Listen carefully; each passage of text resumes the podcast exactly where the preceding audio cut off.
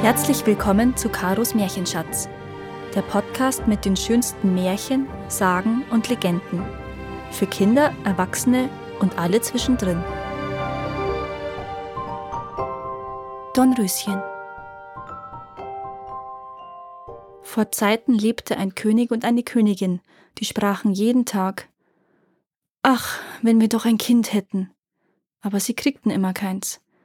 Da trug es sich zu, als die Königin einmal badete, dass ein Frosch aus dem Wasser ans Land kroch und zu ihr sprach Dein Wunsch wird in Erfüllung gehen.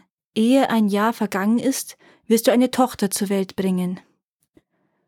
Was der Frosch gesagt hatte, das geschah, und die Königin gebar ein Mädchen, das war so schön, dass der König vor Freude außer sich war und ein großes Fest veranstaltete. Er lud nicht bloß seine Verwandten, Freunde und Bekannten, sondern auch die weisen Frauen dazu ein, damit sie dem Kind hold und gewogen wären. Es waren ihrer dreizehn in seinem Reich, weil er aber nur zwölf goldene Teller hatte, von welchen sie essen sollten, so musste eine von ihnen daheim bleiben. Das Fest wurde mit aller Pracht gefeiert, und als es zu Ende war, beschenkten die weisen Frauen das Kind mit ihren Wundergaben. Die eine mit Tugend, die andere mit Schönheit, die dritte mit Reichtum und so mit allem, was auf der Welt zu wünschen ist. Als die Elfte ihren Spruch eben getan hatte, trat plötzlich die Dreizehnte herein. Sie wollte sich dafür rächen, dass sie nicht eingeladen worden war, und ohne jemanden zu grüßen oder nur anzusehen, rief sie mit lauter Stimme Die Königstochter soll sich in ihrem fünfzehnten Jahr an einer Spindel stechen und tot umfallen und ohne ein Wort weiterzusprechen, drehte sie sich um und verließ den Saal. Alle waren erschrocken, aber da trat die Zwölfte hervor, die ihren Wunsch noch übrig hatte, und weil sie den bösen Spruch nicht aufheben, sondern ihn nur mildern konnte, so sagte sie Es soll aber kein Tod sein, sondern ein hundertjähriger tiefer Schlaf, in welchen die Königstochter fällt.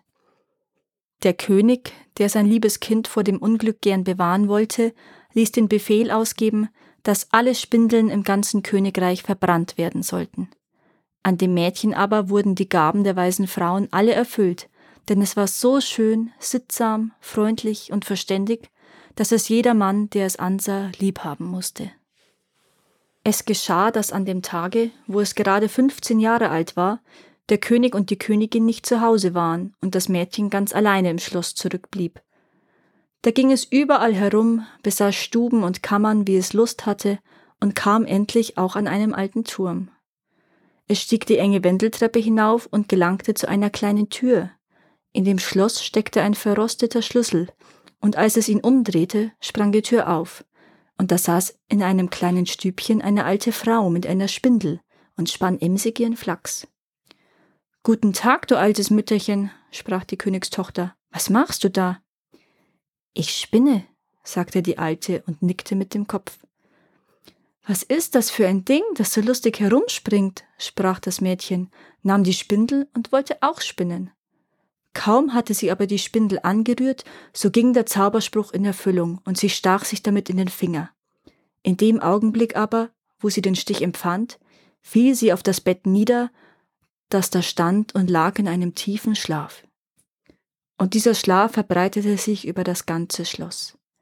Der König und die Königin, die eben heimgekommen waren und in den Saal getreten waren, schliefen ein und der ganze Hofstaat mit ihnen.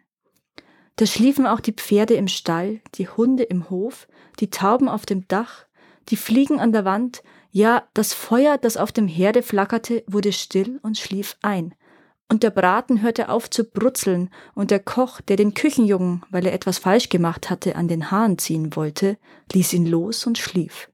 Und der Wind legte sich, und auf den Bäumen vor dem Schloss regte sich kein Blättchen mehr.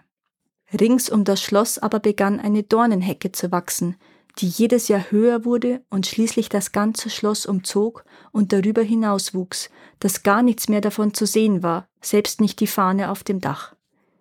Es ging aber die Sage in dem Land von dem schönen schlafenden Dornröschen, denn so wurde die Königstochter genannt, so dass von Zeit zu Zeit Königssöhne kamen und durch die Hecke in das Schloss dringen wollten.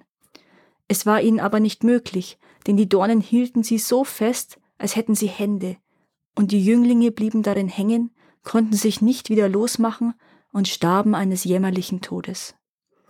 Nach langen, langen Jahren kam wieder einmal ein Königssohn ins Land und hörte, wie ein alter Mann vor der Dornenhecke erzählte und dass ein Schloss dahinter stünde, in welchem eine wunderschöne Königstochter, Dornröschen genannt, schon seit hundert Jahren schliefe und mit ihr schliefen der König und die Königin und der ganze Hofstaat.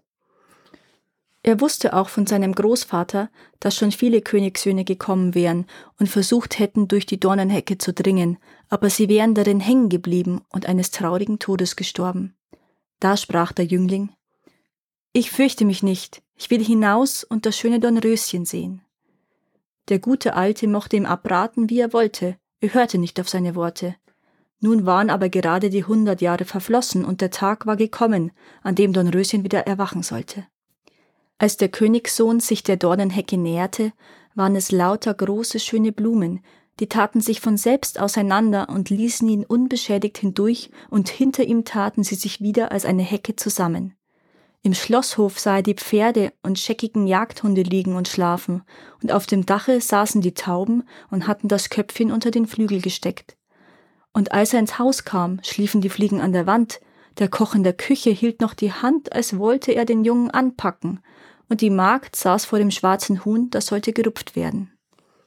Da ging er weiter und sah im Saal den ganzen Hofstaat liegen und schlafen, und oben beim Thron lagen der König und die Königin. Da ging er noch weiter, und alles war so still, dass er seinen eigenen Atem hören konnte, und endlich kam er zum Turm und öffnete die Tür zu der kleinen Stube, in welcher Dornröschen schlief. Da lag es und war so schön, dass er die Augen nicht abwenden konnte und er bückte sich und gab ihm einen Kuss. Wie er es mit dem Kuss berührt hatte, schlug Dornröschen die Augen auf, erwachte und blickte ihn ganz freundlich an. Da gingen sie zusammen hinunter, und der König erwachte, und die Königin und der ganze Hofstaat, und sahen einander mit großen Augen an. Und die Pferde im Hof standen auf und schüttelten sich, die Jagdhunde sprangen und wedelten, die Tauben auf dem Dache zogen das Köpfchen unterm Flügel hervor, sahen umher und flogen ins Feld. Die Fliegen an den Wänden krochen weiter, das Feuer in der Küche erhob sich, flackerte und kochte das Essen. Der Braten fing wieder an zu brutzeln und der Koch gab dem Jungen eine Ohrfeige, dass er schrie, und die Magd rupfte das Huhn fertig. Da wurde die Hochzeit des Königssohns mit dem Dornröschen in aller Pracht gefeiert, und sie lebten vergnügt bis an ihr Ende. Danke, dass ihr auch dieses Mal zugehört habt. Es würde mir sehr helfen, wenn ihr diesen Podcast abonniert und wenn er euch gefällt, mit euren Freunden und eurer Familie teilt. Habt ihr Vorschläge oder Wünsche für weitere Geschichten? Dann schreibt mir. Meine Kontaktdaten findet ihr in den Show Notes. Bis zum nächsten Mal.